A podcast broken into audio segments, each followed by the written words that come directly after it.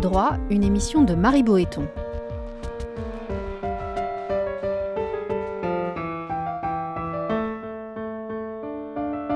Entre le fort et le faible, c'est la liberté qui opprime et la loi qui affranchit. Aujourd'hui, comment l'Arabie saoudite achète-t-elle notre silence? Avec Katia Roux d'Amnesty International. Le G20, qui se tient ce week-end, est présidé cette année par l'Arabie saoudite. Riyad sera donc le maître de cérémonie de ce sommet réunissant les économies les plus florissantes de la planète, le tout à distance pour cause de Covid. Des parlementaires américains et européens scandalisés que leur pays accepte l'invitation du régime wahhabite s'en sont émus, en vain. La question se pose pourtant. Pourquoi faire tant d'honneur à un pouvoir bafouant ouvertement et quotidiennement les droits humains les plus élémentaires Comment expliquer la gêne des pays occidentaux vis-à-vis d'un État reléguant les femmes au rang d'éternels mineurs et réprimant férocement ses dissidents? Lisser ces critiques envers Riyad afin de décrocher de juteux contrats serait compréhensible aux yeux de certains, quand pour d'autres, c'est tout bonnement indéfendable. On en parle ici et maintenant. Bonjour Katia Roux. Bonjour. Je rappelle que vous êtes chargée de plaidoyer à Amnesty International France. Alors, comme je disais, l'Arabie Saoudite accueille le G20, mais aussi dans deux mois le Paris-Dakar, puis d'autres compétitions sportives internationales dans la foulée. L'image de ce pays est-elle en passe de se normaliser? Alors l'Arabie saoudite effectivement fait tout depuis quelques années pour promouvoir l'image d'un pays moderne, attractif, essentiellement pour attirer les investisseurs étrangers et séduire les dirigeants des autres pays. Et effectivement, tout est fait pour euh, s'acheter une respectabilité sur la scène internationale. Donc, ce, cette campagne de séduction se fait à grands coups de campagne de communication euh, pour s'afficher comme un pays qui s'ouvre, qui se modernise, qui met en place des réformes. Mais cette opération de séduction ne saurait cacher le bilan catastrophique de l'Arabie saoudite en matière de droits humains. Le, prince héritier Mohamed Ben Salman alors, se, dit euh, officiellement, en tout cas, plus ouvert, plus moderne que ses prédécesseurs. Il met en avant son, plan de modernisation, je cite Vision 2030. Qu'en est-il réellement? Alors, est-ce qu'il a des choses en termes de réforme à mettre à son crédit, mais qu'en est-il réellement des droits humains? Alors effectivement, le prince euh, Mohamed Ben Salman, MBS, met souvent en avant ce, plan Vision 2030 qui est un cadre qui a pour ambition en réalité de diversifier l'économie du, pays en attirant donc ses investisseurs étrangers. Et pour ce faire, euh, il a mis en place effectivement ces dernières années des réformes, des réformes sociales, des réformes qui assouplissaient, qui assouplissent le, système de tutelle euh, masculine pour autant, euh, ça ne doit pas cacher effectivement les violations euh, en matière de droits humains qui sont exercées par les autorités saoudiennes. Donc d'un côté, on a effectivement des réformes ces dernières années qui sont mises en place et qui vont dans le bon sens. Ce sont des réformes qui sont attendues de longue date et pour lesquelles beaucoup de personnes et de femmes notamment se sont mobilisées. Et d'un autre, on y reviendra. Et d'un autre côté, effectivement, ce qu'on constate, c'est que euh, ces réformes ne vont un pas assez loin, et il y a un grand écart énorme entre ce qui est mis en avant sur la scène internationale, ce qui est ce qui est prôné, ce qui est médiatisé, et la réalité en matière de droits humains pour la société civile saoudienne et notamment les militants des droits humains. On dit même que, sous MBS, comme on dit, la, répression des, des voix dissidentes s'est accrue. Est-ce que vous, vous faites ce constat? On fait effectivement le constat que, la répression de toutes les voix dissidentes a, continué, mais, mais c'est durci. Euh, on a vu en réalité depuis 2014 un, tournant hein, sécuritaire qui s'est opéré avec l'utilisation de lois antiterroristes formulées en termes vagues pour précisément réduire au silence toutes les voix dissidentes. Et ce qu'on observe depuis quelques années, euh, c'est qu'exprimer pacifiquement son opinion euh, de manière critique en Arabie saoudite aujourd'hui expose énormément les personnes et donc toutes les voix dissidentes, qu'on soit militants des droits humains, mais aussi artistes, euh, universitaires, religieux, personne n'est épargné. Et donc euh, l'objectif en réalité des autorités aujourd'hui est bien de réduire au silence ces voix. Euh, on a beaucoup parlé en 2018 de, l'abominable assassinat de Jamal Khashoggi, ce, journaliste qui a été euh, assassiné au, consulat euh, d'Arabie Saoudite en Turquie. On, parle un petit peu ces derniers mois d'une militante, alors qui, est encore assez largement méconnue en France, mais, mais qu'Amnesty connaît bien, qui s'appelle Loujain Al-Atloul. Est-ce que vous pouvez nous en dire un petit peu plus sur cette femme? Absolument, Lujana Lasloul est une militante des droits humains qui est devenue en fait une figure emblématique de la lutte pour les droits des femmes? Elle s'est notamment extrêmement mobilisée euh, contre l'interdiction faite aux femmes de conduire. À plusieurs reprises, elle a bravé cette interdiction, par exemple en se filmant au volant de, sa voiture, en postant la vidéo sur les réseaux sociaux. Euh, et donc, elle a mené un, un, combat très euh, très fort ces dernières années et avec beaucoup de courage. Et en raison donc de ce combat, de cette mobilisation pour ses droits, pour les droits de, toutes les femmes en Arabie saoudite. Euh, elle a fait l'objet d'une répression très forte de la part des autorités saoudiennes, et notamment en mai 2018, euh, un mois en réalité avant la levée euh, de l'interdiction faite aux femmes de conduire, elle a, avec d'autres, été arrêtée, emprisonnée, soumise à l'isolement pendant les premiers mois donc de sa détention, et depuis toujours en prison. Ce qui est très paradoxal, c'est que vous le disiez vous-même, c'était un mois avant qu'on permette aux femmes de conduire. Comment comprendre ce paradoxe? Est-ce que c'est une manière pour le pouvoir de dire euh, le pays se modernisera certes, mais, mais, mais sera le seul fait du prince et, de lui seul et pas du fait des dissidents?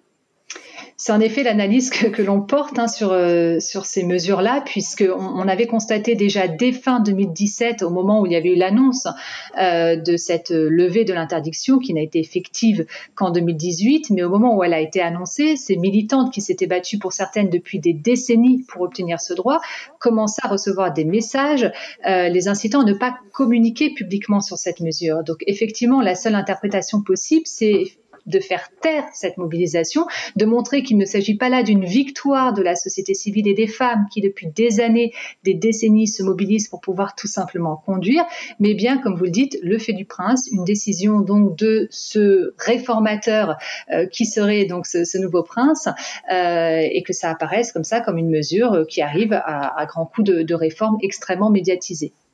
Est-ce qu'Amnesty euh, demande à l'occasion de ce G20 au chef d'État de, de, bah, de, demander ouvertement, officiellement, la, la libération de ces dissidents? Est-ce que vous le faites? Est-ce que vous le demandez? Est-ce que vous y croyez ensuite?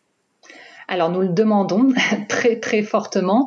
Euh, dans le cadre du G20, euh, les membres et notamment la France ont là une occasion unique d'interpeller les autorités saoudiennes, de demander et potentiellement d'obtenir la libération de ces femmes. Il faut savoir que 13 femmes ont été arrêtées justement euh, à l'occasion de cette vague de répression juste avant la levée de l'interdiction faite aux femmes de conduire. Cinq sont encore en prison dans des conditions très dures. Donc oui, il est de la responsabilité des, des dirigeants, des membres du G20 et notamment de la France, qui entretient des relations étroites avec l'Arabie saoudite, d'exiger leur libération. Et vous pensez que c'est possible? Ils le doivent, c'est-à-dire que le demander, on, les interpelle dessus, c'est de la responsabilité euh, des États en matière d'engagement de, euh, vis-à-vis des droits humains. Euh, nous espérons qu'ils le feront, pas qu'en privé, mais aussi en public. C'est important que cette, cette parole puisse être entendue aussi parce que l'Arabie saoudite, qui est euh, précisément hôte du G20, est très sensible à sa réputation en ce moment, donc doit aussi entendre qu'elle ne peut pas violer les droits humains en toute impunité, qu'il y a des conséquences au niveau de la communauté internationale.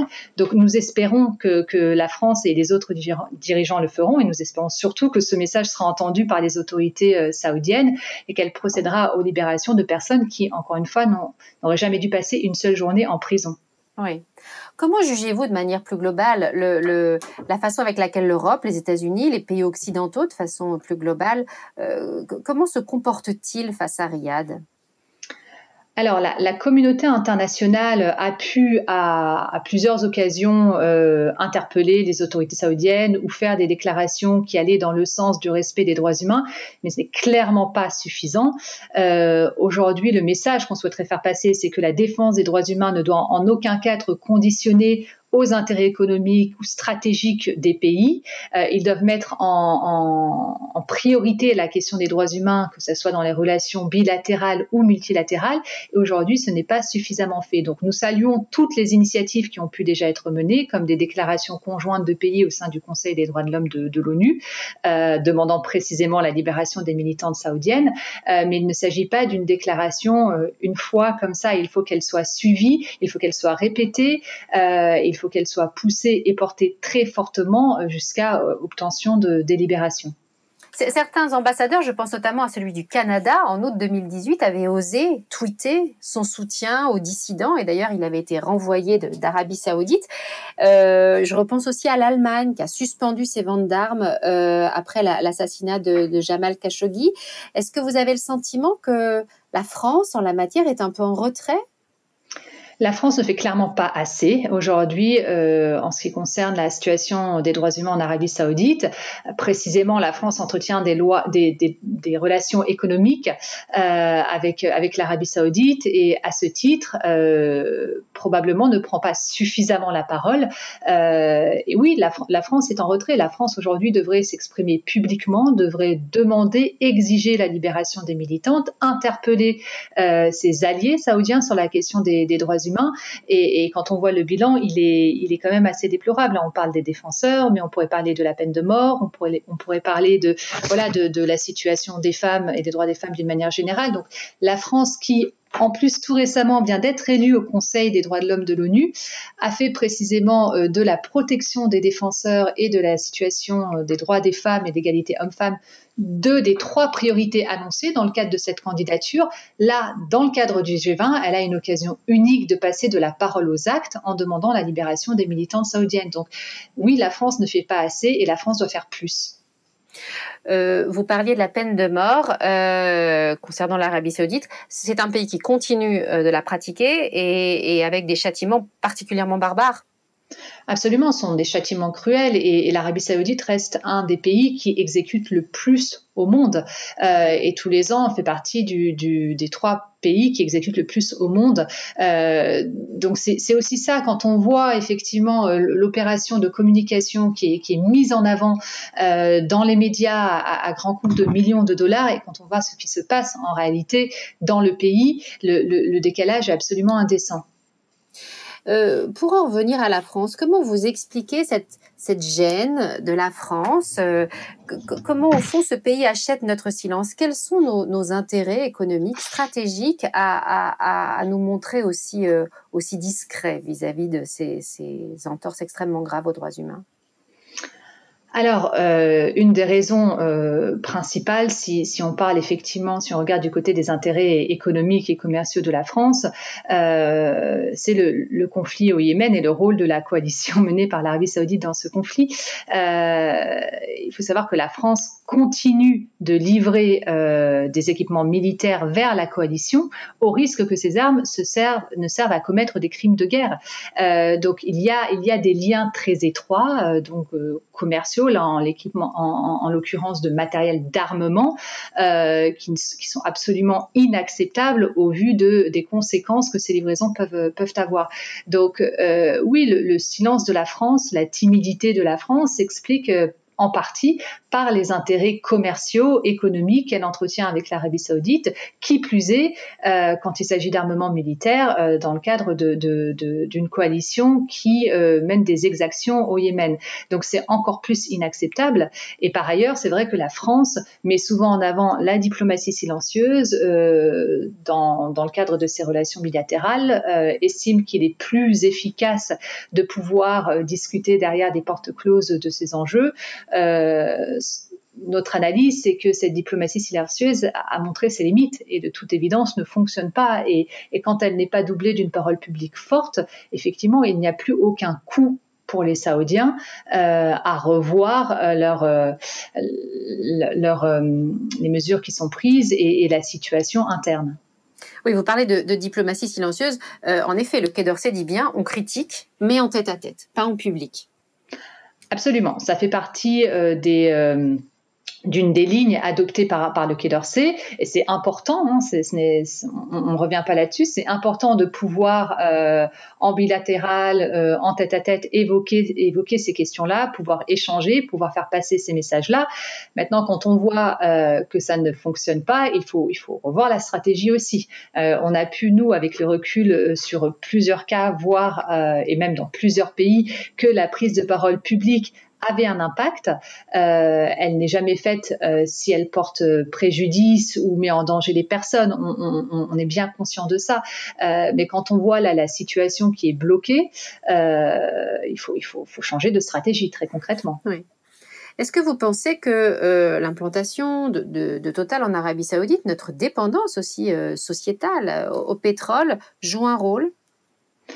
Il est clair qu'il y a, des, enjeux économiques très forts du côté des, entreprises françaises qui sont implantées effectivement au, dans, le Royaume. On a d'ailleurs, dans le cadre du G20, interpellé également les entreprises comme Total sur ces enjeux-là afin de les sensibiliser sur ce qui se passe en réalité en matière de droits humains dans, le pays. Euh, donc oui. Vous avez un retour d'entreprises comme celle-là?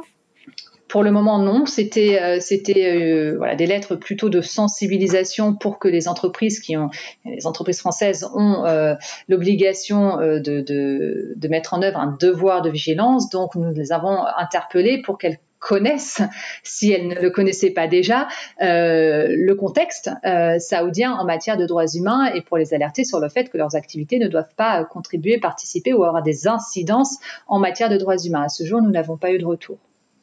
Est-ce que vous pensez que le fait que la France soit, euh, se considère comme, enfin, considère l'Arabie Saoudite comme un allié euh, géopolitique important en matière de lutte contre le terrorisme joue aussi?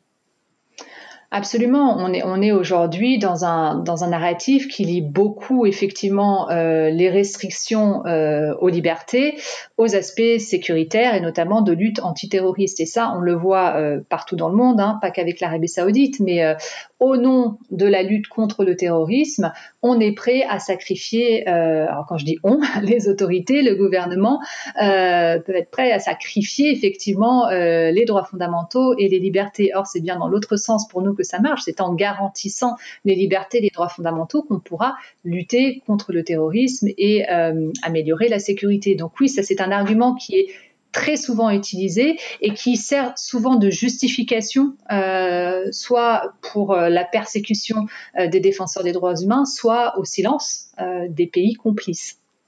Est-ce qu'il peut y avoir une stratégie européenne et pas simplement une stratégie de la France, une stratégie nationale euh, vis-à-vis de l'Arabie saoudite? Est-ce qu'il est plus facile au fond de, s'exprimer à 27, voire de la condamner, plutôt que de se départir des autres et de prendre le risque, entre guillemets, de perdre de juteux contrats oui, je pense que je pense que c'est un des un des axes euh, qui, qui, est probablement exploré par par la France et d'autres pays. Euh, maintenant, ça ne doit pas être exclusif, c'est pas l'un ou l'autre. C'est-à-dire qu'effectivement, il doit y avoir une mobilisation au niveau euh, régional, européen, au sein de l'Union européenne, par exemple, euh, qui doit aussi prendre des mesures fortes, des résolutions, des déclarations. tout ça compte, mais ça ne doit pas empêcher les pays membres aussi de dans leurs relations bilatérales de pouvoir mettre en mettre en œuvre ces, déclarations-là. Donc il y a, l'approche ou en tout cas le, message doit être passé à tous les niveaux, si je puis dire. Ça doit être dans les relations bilatérales, dans les enceintes multilatérales, l'UE, l'ONU. Récemment encore, le, Danemark avait porté donc une, déclaration qui a été finalement euh, signée par la France pour précisément interpeller les, euh, euh, les autorités saoudiennes sur la question des, militantes emprisonnées. L'interpellation, si je puis dire, doit venir de, de tous les côtés, en multilatéral, en bilatéral, privé et public. Alors, si on franchit l'Atlantique, Joe Biden, pendant sa campagne électorale, a déclaré vouloir réévaluer les relations avec l'Arabie saoudite et, je cite, s'assurer que l'Amérique ne renie pas ses valeurs pour vendre des armes ou acheter du pétrole. Comment accueillez-vous ce genre de propos? Alors, dans le principe, ça, va plutôt dans, le bon sens. Euh, ça fait écho à ce qu'on disait tout à l'heure, à savoir il ne faut pas sacrifier euh, les enjeux liés aux droits humains sur l'autel des, intérêts économiques et stratégiques. Donc là, il serait effectivement très important que les États-Unis, euh, vu leur poids sur la scène internationale, puissent aussi se montrer respectueux des engagements internationaux en matière de droits humains et puissent interpeller les autorités saoudiennes sur ces questions et les faire passer avant les intérêts économiques. Euh, les déclarations, il faut toujours être vigilant euh, et, suivre pour voir effectivement si elles se concrétisent. Euh, mais ça permet après de, effectivement, de réinterpeller les, différents dirigeants sur leurs engagements. Je, précise d'ailleurs que j'ai retrouvé les propos d'Emmanuel Macron pendant sa campagne. Il disait qu'il serait sans complaisance avec l'Arabie saoudite et le Qatar. Vous lui rappelez ce genre de propos de temps en temps? Ah, Dès qu'on peut. dès, qu'on peut. En réalité, c'est bien là le drame dès qu'il s'agit effectivement de, euh, de la défense des droits humains, c'est-à-dire qu'il y a beaucoup de déclarations, euh, il y a beaucoup d'intentions, euh, mais si ce n'est pas suivi des faits, ça sonne creux. Donc là, c'est exactement ce qui se passe en réalité en Arabie Saoudite quand le prince MBS vante ses réformes sur les droits des femmes euh, et quand on voit effectivement euh, ce qui se passe encore pour les femmes dans le pays, ça sonne creux. Eh bien, les engagements en matière de droits humains, euh, les beaux discours et les belles phrases qu'on accueille plutôt positivement, puisque c'est effectivement ça c'est tout ce qu'on attend, euh, s'ils ne sont pas suivis des faits, sonne creux aussi. Et donc là, il y a une responsabilité très forte euh, qu'on doit rappeler dès qu'on le peut. Il y a un paradoxe pour vous à voir euh, notre gouvernement préparer une loi sur le séparatisme et, critiquer vertement l'islam radical et, qui implique une certaine vision de la femme et en même temps, et en même temps avoir ce type de relation avec l'Arabie saoudite? Nous, on appelle à la cohérence. Euh, donc, on appelle à la cohérence en, matière de, de parole et d'actes. Donc, là, dès lors qu'il s'agit des droits humains, effectivement, la question, elle est plutôt de savoir euh, quels sont euh, les droits des femmes, est-ce qu'ils sont bafoués, est-ce que la liberté d'expression est bafouée, euh, est-ce que euh, on est dans une situation qui appelle à la haine ou pas? Les propos, ou en tout cas pour nous, l'interprétation doit se situer là. C'est là les questions qui se posent. Euh, qu'en est-il aujourd'hui de l'état de droit? Qu'en est-il des libertés fondamentales? Notre analyse est toujours, se situe toujours dans le référentiel du droit international tous les propos, les propositions de loi euh, seront toujours euh, du côté d'Amnesty International évaluées au filtre du droit international et de, la conformité avec ce droit international. Donc oui, nous appelons à une cohérence, nous appelons à une cohérence de la politique interne et internationale de la France. Nous appelons aussi à une cohérence au niveau international entre les différents pays, euh, puisqu'on a aussi pu le voir que la, France ne se positionnait pas pareil quand il s'agissait de l'Arabie saoudite ou d'autres pays, euh, selon qu'effectivement il y a des intérêts ou que ce soit des pays alliés, proches ou non. Donc c'est ça qui n'est pas acceptable. Le droit, il est valable pour tous et partout. Vous avez le sentiment que la, France euh, peut se montrer beaucoup plus critique vis-à-vis de pays euh, avec lesquels il y a peut-être moins d'intérêt stratégique à commercer, par exemple? En tout cas, par le passé, on a pu voir qu'il était peut-être plus facile de prendre la parole sur certains pays ou sur certaines situations, euh, effectivement, dès lors qu'il n'y avait pas d'intérêt économique ou stratégique euh, en jeu. Euh, et il est toujours plus difficile d'obtenir effectivement des engagements concrets sur des pays qui sont proches. Et c'est tout à fait paradoxal, puisque ce sont des, des partenariats stratégiques qui sont par ailleurs vantés. Euh, donc s'il y a effectivement une relation si étroite que ça, il devrait être plutôt facile de faire passer ces messages. Or là, effectivement, la frilosité tient au fait que euh, la France, comme d'autres pays, a probablement craint de perdre un certain nombre de contrats, et ça, c'est inacceptable du point de vue des droits humains et de leur respect comment, et ce sera ma dernière question, comment vous, vous, voyez la, réaction de l'opinion publique? Est-ce qu'elle vous semble un peu apathique sur ces sujets? Est-ce qu'au contraire, elle vous semble mobilisée euh, euh, si, vous regardez ces, dernières années, comment les, Français se, se mobilisent sur, euh, sur, sur, la question des droits de l'homme de manière générale, mais plus spécifiquement sur les, droits des femmes au Moyen-Orient? Alors, je, dirais que l'opinion publique ou, les, citoyens français, citoyennes françaises, euh, se mobilisent fortement dès lors qu'ils et elles sont sensibilisés.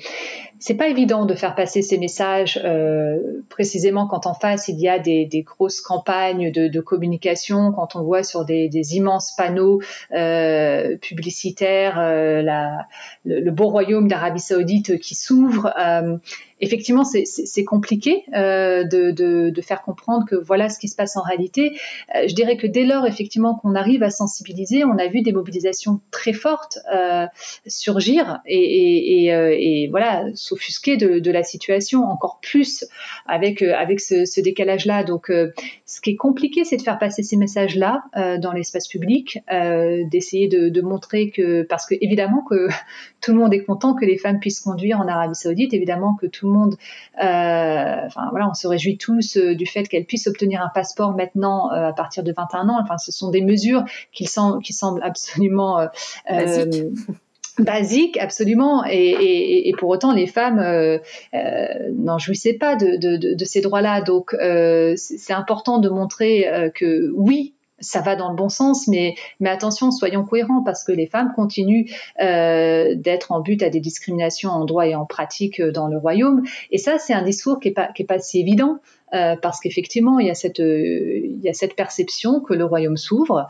que des réformes sont passées, que ça va dans le bon sens, que depuis l'arrivée d'MBS, ça bouge. oui, les lignes bougent et oui, des réformes attendues de longue date sont passées, mais on, est loin du compte si on regarde en, réalité ce qui se passe. Donc, la, première des choses vis-à-vis -vis de l'opinion publique reste la sensibilisation. Euh, de pouvoir effectivement montrer l'envers du décor, si je puis dire, euh, et des citoyens qui, se, qui sont sensibilisés sont des citoyens ensuite qui se, qui se mobilisent, et ça on a pu le constater dans beaucoup de campagnes de mobilisation. Euh, donc, donc, voilà, donc on continuera, et, ça doit se doubler effectivement d'une interpellation des, des, autorités, et là-dessus la mobilisation citoyenne est forte aussi. Merci beaucoup, Katia Roux. Merci à vous. Cette émission a été préparée par Marie Boéton avec à la technique Lucien Auriol et à la coordination Camille Bloomberg. Vous pouvez écouter et télécharger librement l'émission sur le site radio.amicus-curiae.net. Ne manquez aucun épisode en nous suivant sur les réseaux sociaux ou en téléchargeant notre application.